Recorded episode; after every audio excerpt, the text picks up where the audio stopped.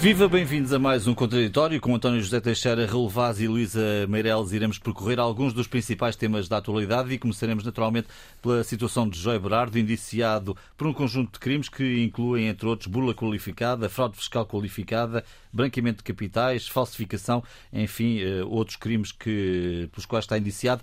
Também o seu advogado André Luís Gomes está envolvido neste processo e uma série de outras pessoas e entidades foram constituídos como arguídos, entre os quais o seu filho, o seu irmão, eh, Carlos Santos Ferreira, ex-presidente da Caixa de Depósitos, e ainda seis pessoas coletivas. Raul eh, começo por ti esta semana, depois da audição de Joy Berardo no Parlamento e depois de tudo aquilo que disse, era algo esperado este, esta situação? Não faço a mínima ideia. Eu sei que a audição, obviamente, há no espaço público quem diga que a audição foi fatal para João Berardo. Se foi isso, eu lamento.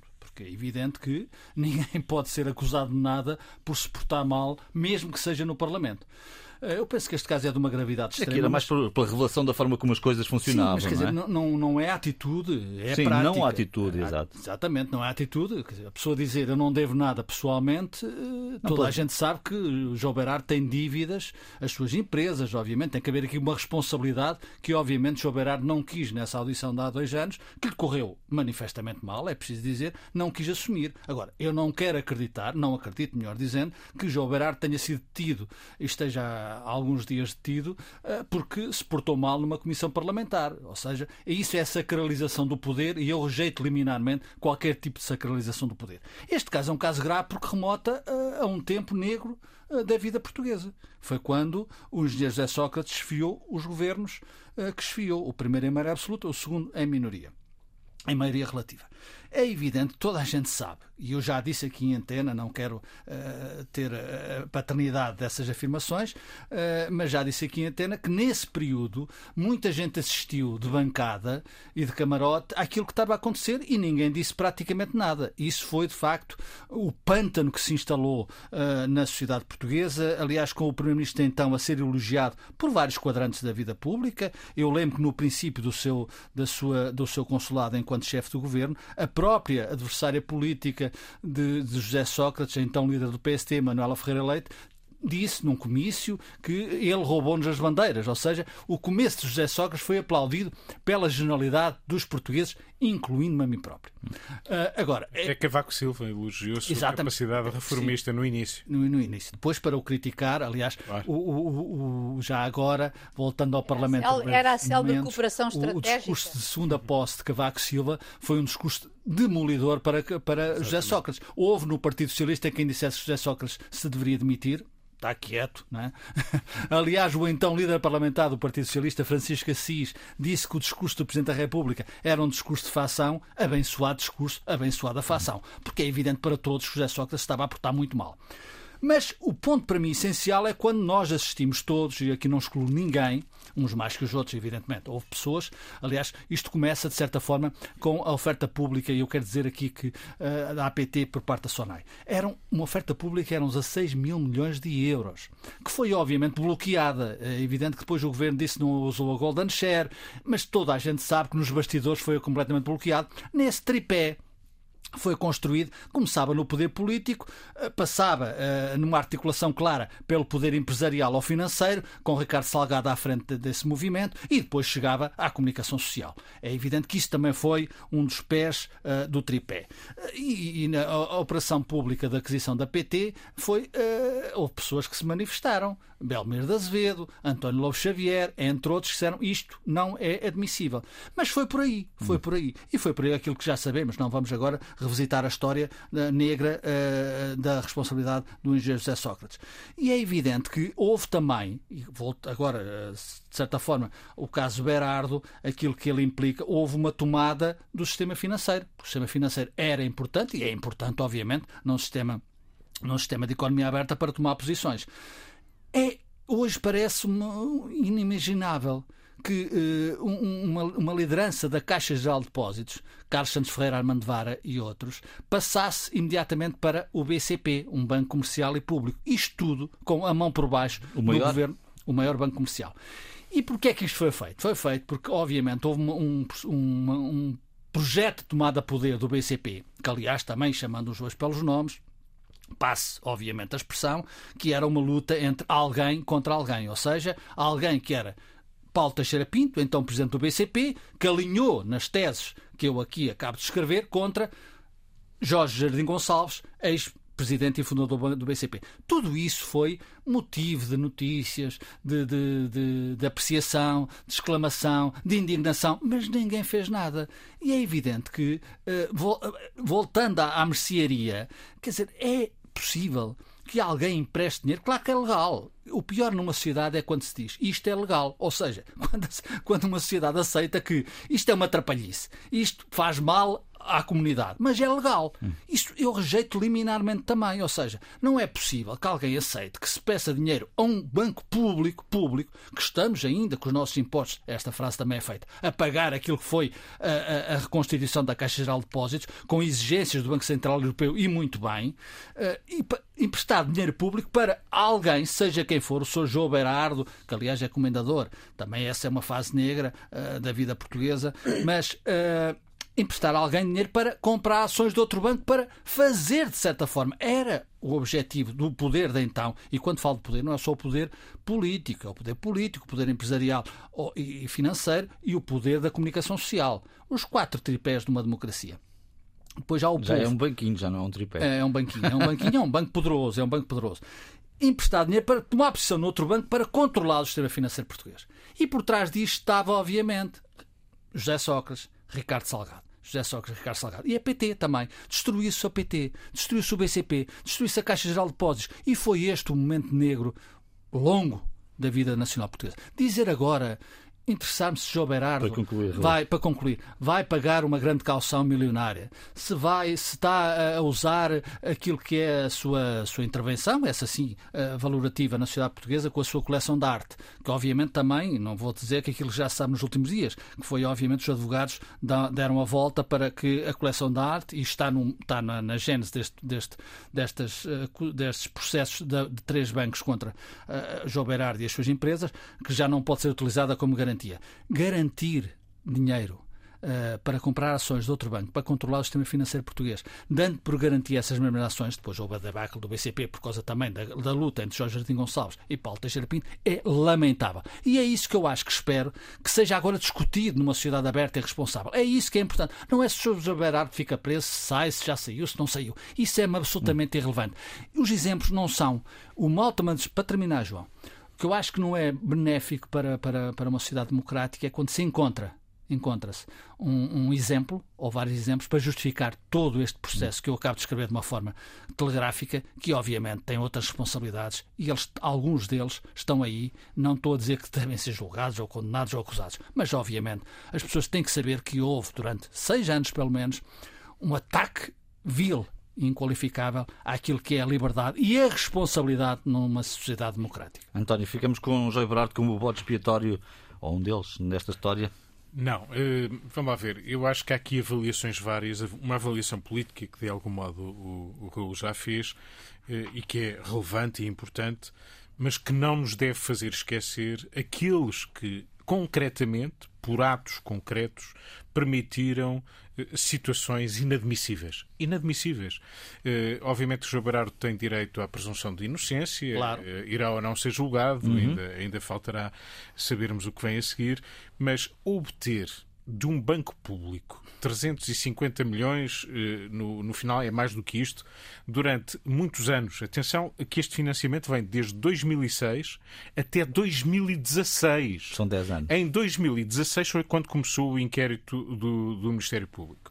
E, e até essa altura a Caixa Geral de Depósitos entendeu financiá-lo para pagar até os juros em dívida. Vejam ao ponto que isto chegou. O Raul já falou que o financiamento serviu para pagar ações, que as ações eram elas próprias garantia do financiamento. Isto é a coisa mais extraordinária. Que um banco privado faça pode haver reguladores, acionistas que depois atuam, se, se cumprem ou não cumprem as regras e provavelmente não se cumpriram. É, também é grave. Não, não estou, a, a digamos, a, a, dissolver isso. Que um banco público se deu ao luxo de financiar assaltos a bancos eh, terceiros curiosamente, cujo gestor, na altura da Caixa, que viabilizou ou ajudou a viabilizar este financiamento, foi aquele que depois se sentou como presidente do Conselho de Administração do tal banco que ajudou a financiar, cuja compra ajudou a financiar através da Caixa. Tudo isto é demais tudo isto é demais e tem responsáveis. Uhum. E estão identificados. E houve auditorias que disseram uh, o que disseram. E é claro, há, às vezes há, há branqueamentos ou coisas que não se dizem. Não, esta até se diz e disse quem fez, quem foi, quem foi responsável. Portanto, nós temos aqui, permitam-me eh, eh, a expressão, alguém que aproveitou as suas influências, capacidade de sedução, o facto de ter umas obras de arte fantásticas, um homem com dinheiro e que comprava arte contemporânea e, comprava muitas outras coisas eh, e que conseguiu seduzir uma série de, de gente em vários, em vários mundos, incluindo o mundo político e também o, o mundo financeiro. Ele aproveitou tudo o que lhe deram para aproveitar. Uh, aproveitou que lhe dessem uh, só o principal equipamento cultural de, de, Lisboa para alojar e guardar a sua coleção. Uhum. Não é fácil encontrar um local para guardar obras valiosas, cerca de um milhar de obras ou à volta disso. O Estado encontrou um local para guardar as obras, garantir a sua segurança, pôr o, seu nome na, na, na fachada e, e, e, e ainda uh, ficar, digamos, a dever um favor por estar ali aquelas obras que depois têm que ter garantias, que depois uh, o Estado tem que uh, acompanhar nos anos seguintes qualquer oferta que possa acontecer, etc. etc. É o CCB. Exatamente. e, portanto, este homem foi aproveitando todas estas oportunidades, foi tendo a esperteza para as criar e para ludibriar ainda por cima os credores, para ludibriar o Estado através da criação de associações e fundações de alteração de estatutos, para que ninguém possa sequer discutir, sendo ele devedor de algo à volta de mil milhões. Mil uhum. milhões? Vamos lá ver, nós estamos a falar de coisas desta dimensão. É quando falamos do sistema financeiro e da derrocada e de más políticas e tudo isso e o que sobrou para a fatura do, dos portugueses. Nós temos pessoas ao longo deste tempo tempo, temos identificado, umas mais conhecidas do que outras, pessoas que têm este calibre de, de calote financeiro que na deixaram na caixa, na caixa e no, no, Banco Público.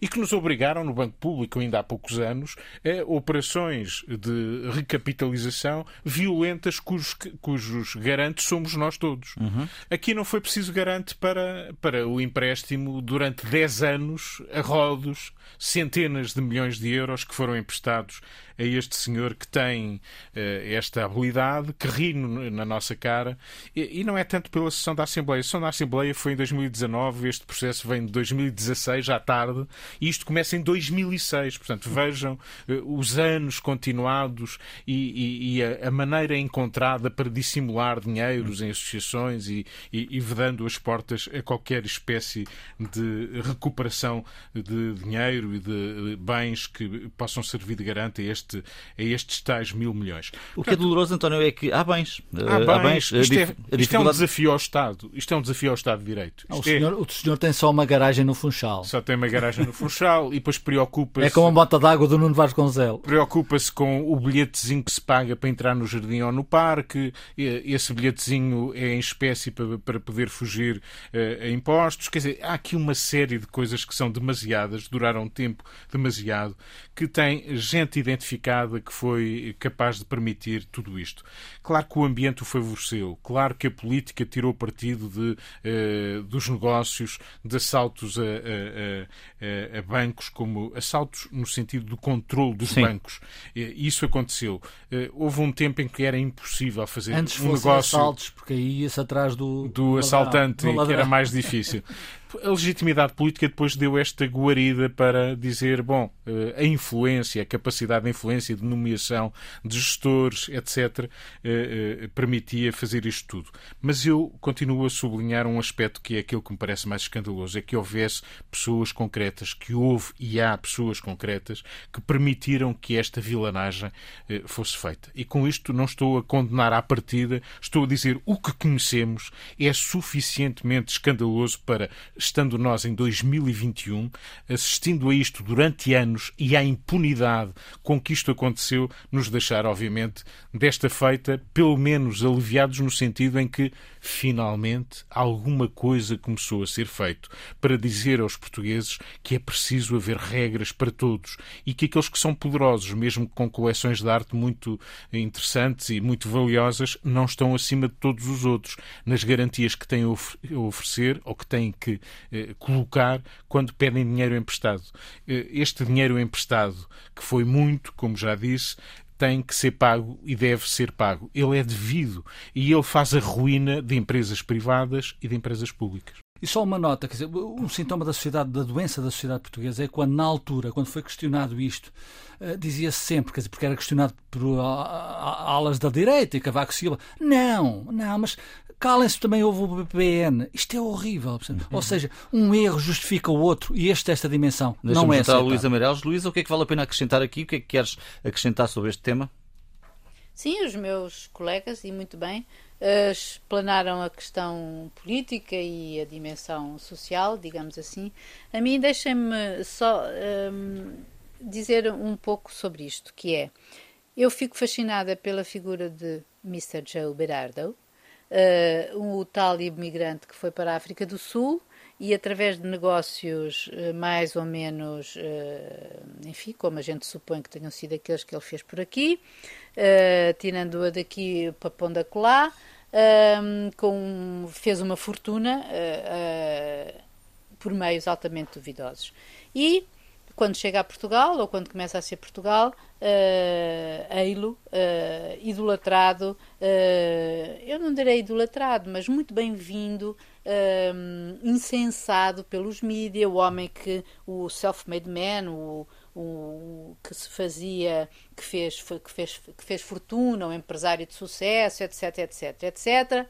E depois, no contexto que se viveu na época e que o Raul já explicou, uh, e o António acrescentou, uh, permitiu que ele, uh, entre uma grande esperteza para o negócio, como a gente lhe pode reconhecer, um, tivesse feito, digamos, que houve um certo conúbio entre os interesses políticos, os interesses económicos, ou melhor, entre a elite, uma certa, os interesses económicos individuais, privados, de uma certa economia, de uma certa elite política e uh, económica que nos governou durante um bom tempo. Ora, isto, Jobrardo é o que é, é o retrato de uma, de uma, de uma figura que as sociedades gostam, o que, o que, e é verdade, o Raul diz, eu não sei se isto é uma sociedade doente, mas eh, mo mostra de qualquer modo como isto é possível, porque as pessoas gostam destes exemplos de sucesso, aparentemente. Uh, mas é também o retrato, e isso é que acha-me um pouco angustiante, do que é o, o do, assim chamado algum empresariado português. Uhum. Ou seja, que não são. Uh, é óbvio que existem muitos empresários portugueses esforçados, bem-sucedidos e que dão e que acrescentam valor a si próprios e ao país, e às empresas e às, enfim, às sociedades que dirigem. Não é desses que eu estou a falar. Eu estou a falar deste tipo de homens, de so-called, como dizem os ingleses, portanto, chamados empresários, e que de empresários não têm nada, que vivem à custa dos empréstimos, como já se disse.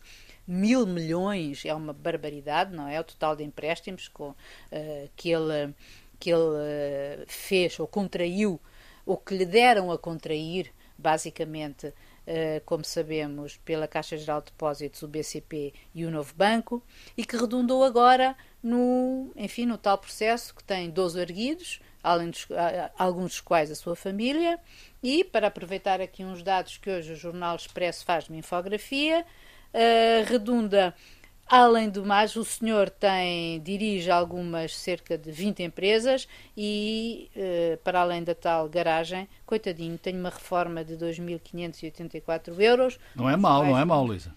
Um terço não, é penhorado. Um terço Essa sim conseguiram ah. penhorar-lhe um terço dessa forma. Só um Portanto, terço. Estás a ver, é um, é um bocadinho, é, é pouco, é, é pouco. pouco. E consegue, no meio disto tudo, fazer com que o Estado. Ou, não é, é que não é ele sozinho, portanto, é, é quer dizer, é uma comandita, não é? é porque não, ele sozinho não fazia nada, ou fazia pouco. Ele teve a esperteza de conseguir arranjar dinheiro e enriquecer uh, com o que os outros lhe proporcionavam também. Ora, uh, aqui, e, e, aqui acho particularmente um, escandaloso que e, efetivamente a coleção de arte dele tenha sido. Quando ele percebeu, sim, que a coleção de arte dele lhe podia ser, que é, em si era muito louvável, e eu lembro muito bem do que foi, um, digamos, a exploração do sucesso e dessa, e dessa coleção de arte, o único mecenas, etc, etc, que fazia e que tinha uma coleção de arte espantosa, fantástica, que ele ainda há dois anos dizia que valia 1 milhão e 300 mil euros e afinal, eh, segundo eh, já há 10 anos, valia apenas 400, uh, 571,1 Portanto, o Estado comprou aquilo bem, comprou não, uh, digamos que alugou, entre aspas, uh, porque não foi bem esse o negócio, uh, mas a verdade é que o CCB tem ali, até hoje, a, exposição Berardo e até hoje a ver a exposição Berardo, os quadros da coleção estão a salvo uh, de, uma, de, uma, de uma eventual penhora. Eu não sei como é que vai acabar este processo. Isto já, um, ehm, os, 12 arguidos, os 12 arguídos, entre os quais nós sabemos que está uh, Carlos Santos Ferreira, não é? Que foi.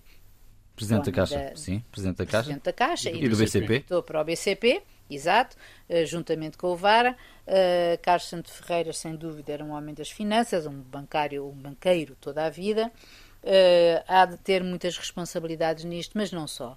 Uh, e por isso eu gostaria de, de realçar que um, esta coisa eh, realmente triste que é uh, uma classe empresarial que não, uma parte de uma classe empresarial que não é, mas que a sociedade gosta e que faz é, é rico e faz riqueza comprando com o dinheiro do cão, com, com o pelo do cão, não é? E isso não é, isso não é exclusivo do João Berardo e nós sabemos muito bem disso.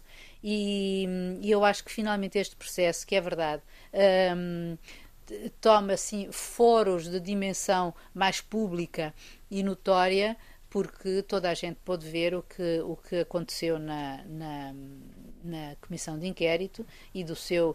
Quer dizer, ela é vítima da sua insolência, não é? Quando ele com, com aquela, enfim, quando ele dá aquela gargalhada fatal um, que, que, torna, que, que, irrita, digamos assim, todos os portugueses. É isto basicamente que é, é, é, eu acho que é isso que irrita os portugueses, não é? Mas e que finalmente, mas acho que finalmente, a propósito disto, eu espero que se hum, que se comece finalmente a, limpar este, este, este, tipo de, este tipo de gente, este tipo de sistema e que o nosso capitalismo, como se vê, não é nada saudável, uh, ou não foi nada saudável, ou alguns não são nada saudáveis, mas não nos esqueçamos que isto não acaba nem começa com o João Berardo. Hum. E, e mesmo que o processo se conclua, e com a condenação de João Berardo, ou seja, de quem for, de todos ou de nenhum, não sei, a justiça fará o seu, o seu, o seu caminho. Eu espero que isto sirva de lição uh, para futuros uh, Joos berardinhos, digamos assim. Bom, vamos saber como está o trânsito neste final de sexta-feira. Voltamos já a seguir. Até já. Viva, boa tarde de novo e bem-vindos à segunda parte deste contraditório. Vamos voltar ao tema da pandemia, porque tivemos o agravamento da situação. Relevás, uh, enfim, 4 milhões de portugueses proibidos de circular na rua depois das 23 horas. Costa em quarentena. Marcelo diz que, apesar de tudo, a situação não é igual e, portanto, não podemos dramatizar. Eu julgo que as pessoas, sente-se que as pessoas estão um bocadinho perdidas. E com razão. Ah, desde o início que nos disseram que era vacinação, vacinação, vacinação. E muito bem. Eu acrescentaria hoje aqui comunicação, comunicação, comunicação. Ou seja, felizmente o processo de vacinação está a evoluir ah, de uma forma positiva. O que existe no espaço público e na sociedade portuguesa, e talvez um pouco por toda a Europa e pelo mundo, ah, particularmente na Europa, julgo eu, porque há espaços, infelizmente, do, do que não estão a ser vacinados, eh, enfim, é lamentável, mas dizia Teu João que uh, aquilo que nos últimos dias se assistiu em Portugal, uh, pela responsabilidade pública dos decisores que, nos, que lideram este processo, e eu acrescento será muito difícil gerir uma pandemia, eu reconheço isso. Agora, é evidente que uh, o Presidente da República pensa uma coisa, o Primeiro-Ministro pensa outra. Uh, Disseram-nos, aliás, há pouco tempo que uh, o certificado digital era válido para nós voltarmos a uma vida mais normal. Parece que não é assim, a não ser para o turismo. E quando se começa a criar estas bolsas de diferença, estraga-se tudo porque também se começa a notar, eh, e é, é, é, importante que se tenha noção disso, que há pessoas que já estão a dizer que vacinação, mas para quê? Se eu estou vacinado com duas doses, se tenho o certificado digital e não posso sair da área metropolitana de Lisboa, como tu disseste, são 4 milhões de portugueses, é quase metade da, da, da população portuguesa, eu acho que isto não faz nenhum sentido. Eu percebo que o governo esteja uh, preocupado e é razão para estar preocupado, eh, porque é evidente que, provavelmente, como o vice-almirante disse, eh, as vacinas vão escassear ou não são aquelas que eram necessárias para o processo de vacinação em curso. Eh, percebo que não foi acautelado, ou não terá sido acautelado, melhor dizendo, o verão em termos de Serviço Nacional de Saúde. As pessoas deslocam-se para o Algarve, imagine-se o que é que estará, ou estaria, ou vai estar de peso nos hospitais do Algarve, e, portanto, o governo tenta que as pessoas criar receio nas pessoas para circularem. Agora, isto não faz nenhum sentido, na minha opinião. Quer dizer, se a pessoa tem duas doses de vacina, se tem um certificado e não pode sair de casa depois das 23 horas, para além do aspecto constitucional, claro que o Presidente da República, que diverge claramente do Governo nesta matéria. Nós temos um Primeiro-Ministro em, em, recolhimento profilático quando tem as duas vacinas, quando, como o Presidente da República disse muito bem, anda pela Europa e pelo mundo. Portanto, sair de Portugal não tem problema. Circular na área metropolitana de Lisboa tem problema. Isto, obviamente, só é possível mas não circulou eu. depois do contacto de risco, não circulou mais. Não, contacto, mas, oh, oh, João, contacto de risco, quer dizer, se eu tenho, desculpa, repito, se tu tens duas vacinas, estás vacinado, se tens o certificado, se tens o teste uh, negativo e não podes sair depois das 23 horas, que isto não faz sentido, não podes ir passear o cão, é evidente que isto não vai ter. Eles querem evitar que os mais jovens uh, se aglomerem e tal. Claro, o que vai acontecer, porque isto é entre as 23 e as 5 da manhã, provavelmente, e de uma forma que é preocupante, os jovens vão se juntar a algures das 11 às 5 da manhã e às 5 da manhã há movimento nas ruas da, da cidade de Lisboa e noutras cidades de Portugal. Portanto, eu penso que o governo tem que acertar aqui o passo, porque isto é muito perigoso, e retirar confiabilidade no processo de vacinação às pessoas é meio caminho andado para um desastre. António? Bom, eh, não penso muito diferente do que o Raul disse. Eh, enunciaria assim o nosso problema. Por um lado, nós temos, eh, constatamos que o curso das vagas parece estar a ter caminhos, digamos, mais ou menos semelhantes. Variante inglesa preocupou os britânicos, veio para Portugal, agravou a situação no início do ano, depois estendeu-se à Europa. Nós e os ingleses recuperamos, a Europa uh, está a recuperar agora, está mais folgada, alguns países sem máscara. É o corredor verde do bicho. Exatamente. A diferença, tudo isto está a acontecer de forma aparentemente inevitável, a diferença é há mais europeus vacinados e isso faz toda a diferença. Atraso nas medidas preventivas, andamos atrás do, do prejuízo, não sabemos prevenir os ajuntamentos, eh, abrimos, mas eh, não acautelamos suficientemente nem testes, nem eh, ajuntamentos. A diferença a vacina, a vacinação, para não ser é uma situação os mais novos, não é? para, para a situação não se agravar, não haver mais mortes, mais internados, mais em cuidados intensivos. Comunicação, o que disse o Raul, contraditória. Isto é, eh, as autoridades de saúde têm, perante situações semelhantes, decisões diferentes. E, portanto, estamos nas mãos das autoridades de saúde, diremos bem, porque são elas que têm essa competência, autoridades de saúde que colocaram em confinamento o Primeiro-Ministro, é isso que aconteceu. Há uma semana, precisamente, íamos todos para Sevilha desde que estivéssemos vacinados, com a segunda dose. Sim. Qual é a diferença? Há uma semana o Governo disse-nos é? há uma semana disse-nos o Governo que o certificado de vacinação, o, o certificado digital, nos permitia ultrapassar a questão de, de, de, de digamos, da cerca em que Lisboa e Valtares se colocava. Desde que tivéssemos a vacinação completa, o teste, eh, o PCR eh, feito negativo, negativo etc. Ora, isso aparentemente não chega. Não chega e pode confinar-nos em casa, como o exemplo do Primeiro-Ministro nos deixa. E, portanto, chegados aqui, eu julgo que voltamos sempre à mesma questão. A diferença de tudo isso é a vacinação. O que está a ser feito está a prejudicar a vacinação, no sentido que há pessoas que se interrogam, como disse o Raul, se vale a pena, se depois no final vão ficar outra vez fechados, mesmo tendo a vacinação completa. Nós temos que dizer e repetir que são mesmo as vacinas, que tem que haver mais vacinas, a vacinação tem que se alargar, nomeadamente aos mais novos, uhum. e que é esse o caminho.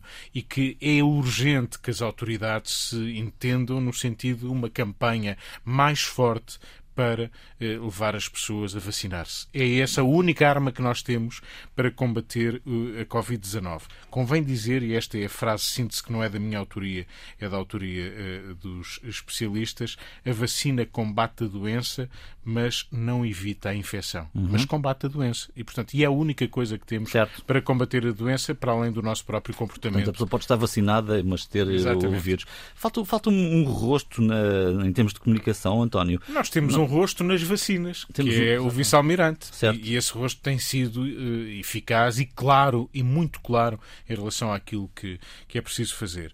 Agora, quanto ao resto, uh, nós temos comunicação contraditória e temos sensações que o Presidente pensa uma coisa, o Primeiro-Ministro pensa outra e as autoridades de saúde pensam outra e os especialistas pensam uh, outra coisa diferente.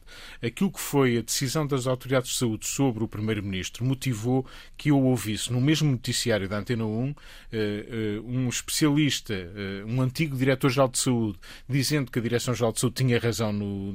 e um outro especialista, igualmente habilitado, a dizer exatamente o contrário. E, portanto, a comunidade científica também convém pôr uma mão na consciência. Não são apenas os políticos uhum. que têm mensagens contraditórias e, e insuficientes também os especialistas têm contribuído para essa eh, contradição e essa falta de boa comunicação. Eh, num, nós ouvimos matemáticos, ouvimos infecciologistas eh, e, e, as opiniões são muito dispares. Normalmente muito críticas, normalmente pouco focadas naquilo que é essencial. E a mensagem essencial, nesta altura, vacinas, vacinas, vacinas. Luísa? Uh, pois é isso mesmo. Uh, eu, na verdade, acho que nós estamos a vacinar bastante bem e não acho que haja uma rejeição de vacinas, não se constata uma rejeição das, das vacinas em, em, em, Portugal. Não é isso que mostra, pelo menos, os números. E estamos a vacinar como nunca. ainda ontem foram 121 mil, anteontem foram, foram 130 mil, no dia anterior foram 116 mil. Estamos no topo na Europa, de acordo com o Our, Date, uh, Our World Data. Uh, Foi uma semana muito topo. positiva nesse, nesse plano. Exatamente. E, portanto, eu acho que vamos caminhar para lá. Uh, sobre a comunicação, eu gostaria, uh, eu concordo genericamente que tem havido muitas uh, informações contraditórias e que baralham o cidadão comum, mas também não tiro desta equação dos comunicantes, digamos assim, ou comunicadores, melhor dizendo, a própria comunicação social, que busca sistematicamente eu acho que bem em determinados casos o contraditório, mas nestes casos de saúde pública acho que deve ser visto com maior rigor e uh, uh, esse, tipo de, esse tipo de comunicação, porque senão acontece aquilo que disse o António, o especialista A diz uma coisa, o especialista B diz outra coisa completamente diferente, e depois a isto acrescenta-se. Aqui a atitude do Primeiro-Ministro, que responde ao princípio de precaução da DGS para alertar o povo português de que, apesar de estarmos todos assim vacinados, estarmos todos não, podermos estar vacinados e ter o certificado digital que eu acho uma grande conquista, diga-se de passagem, ainda uh, podemos, apesar disso, uh, infectar outros e, portanto, devemos continuar a ter cuidados. E depois ouvimos o Sr. Presidente da República dizer isto tem que ser muito bem explicado, etc. Eu acho que não ajuda nada este tipo de facto. Quem é que não ajuda? O Primeiro-Ministro ou o Presidente da República? Superior. A declaração de Marcelo. Não. Não, mas, tipo mas é declarações convi... Não, não, este tipo de declarações que são contraditórias. Sim, não, mas... Esta comunicação, em esta comunicação, não ajuda as, as, as pessoas a ouvir, a, a, a, tomar decisões. É isso que eu estou a dizer. Mas... Não estou a dizer que é melhor um ou que é melhor sim, outro. Eu acho que um, a este nível superior da comunicação política, que é de um lado Primeiro-Ministro, do outro Presidente da República, não ajuda este tipo de diálogo assim, não, uh, porque acho que de todo, em termos de mas comunicação. Mas não, não, não encerra forçosamente uma crítica crítica à declaração de Marcelo, digo eu, pergunto, de certa forma, porque eh, é bom realmente que as pessoas compreendam porque é que está a acontecer assim, não é? Sim, Se as pessoas claro, não sem compreenderem, dúvida, sem dúvida, acham estranho. Sem dúvida. Mas o que eu acho é que isto não produziu, efetivamente, não, e, não, e não estou, não estou a falar destas declarações em concreto. Eu acho que o que eu estou a dizer é que, em termos gerais, isto não há, não tens ainda em Portugal nada que se pareça a nenhum, nenhum processo anti-vacinas. O que tu tens sim é nas camadas mais jovens uma recusa, ou porque, ou porque têm menos interesse, ou porque acham que as crianças, que, que isto, era uma, isto era uma doença para velhos, etc, etc, e que, aliás, não é exclusivo exclusivo nosso. Ainda no outro dia eu li no, no, no New York Times um, um, um artigo exata qual, digamos assim, o que é, porque é que eles não conseguem vacinar os mais jovens. Bom, Portanto, mas é jovens portugueses... temos que tirar essa, essa teremos ter isso limpo quando chegar a sua vez, não é? E, e chegará não, brevemente. Sim, e vai chegar. Agora, eu só queria realçar uma coisa, é que efetivamente eh, eu, eu gostava de tomar a palavra de um, de um, de um dos médicos, olha, que falou de saúde pública e que disse uma frase que eu acho uh, exemplar e que uh, nós não devemos perder o otimismo, digamos, ou, ou não devemos ficar, virar completamente negros e depressivos por causa disto. Pois, mas é isso que está a acontecer. Que é assim, pois, como ele dizia, julho é de porcelana, uhum. e eu diria que o, 15 do, que o dia 15 é simbólico, é o que ele diz. Uh, vai, vai, vai, passar uma semana de aulas, a, tem, a temperatura aumenta uh, e, e, temos cerca de 100 mil doses por dia de vacina administradas. Ou seja, isto é também um grande teste, um desafio a nós também, mas um desafio também à paciência dos mais jovens. Eu acho que Para aquela, concluir, Luísa, aquela a variante Delta, não é? Que agora nos queimou e que a gente não sabe se a seguir à Delta não vai haver a Zeta e depois a Eta e depois o Iota e depois a Lambda, será de acordo com o, o dicionário grego. Uh, a verdade é que vai seguir para a Europa em agosto e não é por nossa culpa. Portanto, isto, uh, acho que isto é, é, é, é, muito complicado. Acho que as pessoas, mais uma vez, devem assumir que isto é mesmo uma coisa para nós, em primeiro lugar, começar por nós e depois, e, e de facto, ter atenção a isto. Hum. Ter... Luísa, vamos seguir para a parte final do nosso programa. O que fica por dizer hoje, relevás? Tem-se falado muito nestes últimos dias de uma alteração no governo, a chamada remodelação governamental. Uh, eu penso que ela não vai acontecer, isto é obviamente é uma convicção. Não vai? Não vai acontecer, nos... vai acontecer, é inevitável. Ah, sim, sim. Obviamente, o desgaste do governo é, é evidente. Portanto, aliás, até, no, até nesta questão da vacinação, repare-se como é que, eh, quando o Presidente da República se confinou em Cascais, no princípio da crise, como foi criticado. Não havia vacinas, não sei o que, o senhor era hipocondríaco, etc, etc. Agora, o, Primeiro-Ministro está vacinado com as doses, passeia-se, passeia-se, trabalha, obviamente, na Europa e no mundo, e depois fecha-se em casa porque teve um contacto no gabinete. Mas, enfim, voltando à remodelação, ou passando para eu penso que há uma grande pressão no Partido Socialista para que António Costa mude o governo. Porquê? Porque há eleições autárquicas, os, os candidatos do Partido Socialista naturalmente uh, têm receio deste desgaste do governo contaminar as, as, respectivas campanhas. Agora, julgo que António Costa teria remodelado, eu julgo que esta semana, uh, no fim da presidência, depois não faz sentido. Pode ser que remodele. Há, há ministros muito desgastados, não vou aqui dizer nomes, eles estão aí na praça pública, uh, mas penso que António Costa vai, na minha opinião, bem, na minha opinião, bem, se me é permitido acrescentar essa nota, vai remodelar só depois das autárquicas, num novo ciclo. A, a dúvida é que, e esse é que acho que é o grande desafio para o chefe do governo, Uh, que vai decidir sozinho, uh, talvez agora com o seu interlocutor preferencial, que é Mariana Vieira da Silva, uh, mas vai. O, o, o, problema de António Costa é encontrar nomes enfim, com respeitabilidade e capacidade e técnica pública para substituir alguns nomes absolutamente desgastados no governo. Bem, a bazuca, há dinheiro, provavelmente alguns, algumas, alguns uh, respeitáveis uh, na, na sociedade portuguesa que talvez tenham, queiram fazer este fim de ciclo, ou seja, esta nova metade da legislatura e ajudar, e bem precisa António Costa, e na minha opinião merece ajudar a que nós conseguimos ultrapassar este, esta pandemia. António, o que fica por dizer?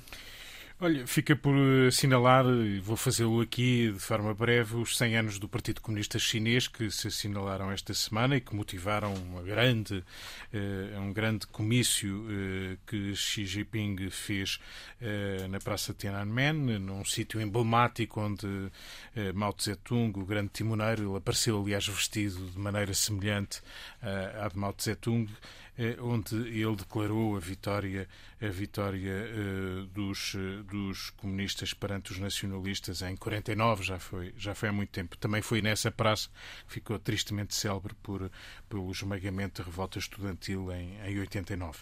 Pois bem, o que vimos ali, a afirmação vitoriosa do Partido Comunista Chinês, assumido como a espinha dorsal do país, foi assim que que eh, o presidente chinês se, se, se, referiu ao Partido Comunista. E, sobretudo, uma ideia de que a China tem uma ambição, um poderio que vai continuar a querer alimentar, um poderio militar, nomeadamente, e ele tem crescido bastante nos últimos anos, e há uma frase que eh, tipifica, e com essa termino, eh, esse pensamento que é quando eh, o presidente chinês diz que não, nunca irá permitir qualquer intimidação ou pressão ou, ou, ou outra forma de, de, de, condicionamento e quem quer que o tente fazer irá entrar em rota de colisão com a muralha de aço construída por 1,4 mil milhões de pessoas. Isto diz bem da afirmação hoje de um país que desafiou eh, eh algo que parecia impensável, que é que o capitalismo podia casar com o comunismo. Foi esse o desafio de uma ditadura como é a chinesa. Luísa, o que fica por dizer? Entre muitas coisas, uma, um fenómeno que se está neste momento a verificar na zona noroeste da América do Norte, porque afeta tanto os Estados Unidos como afeta o, o Canadá em primeiro lugar e depois os Estados Unidos e que está a atingir, eh, que leva a que nessas zonas sejam atingidas temperaturas como 50 graus centígrados, ou melhor, 49,5, uhum. segundo alcançou na Colômbia Britânica, na, na, na cidade de Lytton. Ora, isto uh, é uma coisa que nos faz uh, lembrar que pode estar. Uh, será que isto é já o apocalipse climático, digamos assim? É isto que nos reserva? Os especialistas, mais uma vez, os cientistas dizem que sim, que isto é, a continuação de fenómenos que, como este, que são, parece que são raríssimos, mas que, pelos vistos, agora ocorrem de uma maneira mais comum e em sítios nunca antes uh, uh, experimentados ou nunca tinham acontecido antes.